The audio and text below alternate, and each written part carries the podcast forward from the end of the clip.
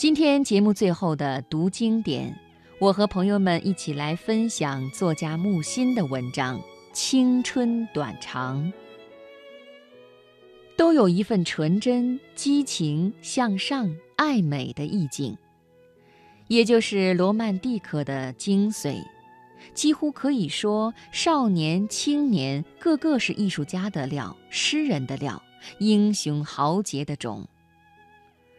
青春将近，天赋的本钱日渐高兴，而肉体上、精神上开支浩繁，魔鬼来放高利贷了。这个人人难逃的律令，人人全然不知，像感觉到童年、童年已逝的道理一样。青春也不自食，更不自食，因为从童年到青春是柔润发旺的过程。而青春既尽，急转力造干涸，其势趋下。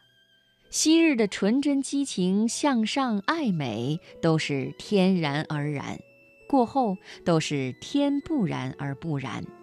唯少数中之有少者，将坯炼成器，料提为品，种开花结果，于是其纯真易脆。其激情易战，其向上尤俊，其爱美至至。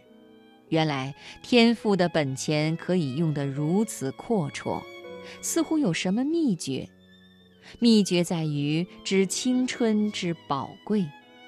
而那些向魔鬼举债的人呢？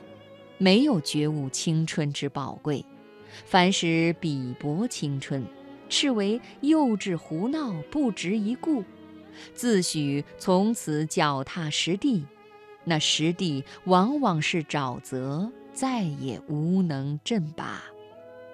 清明练达是指获得了第二度青春，在更高的层面上占有青春的优越性。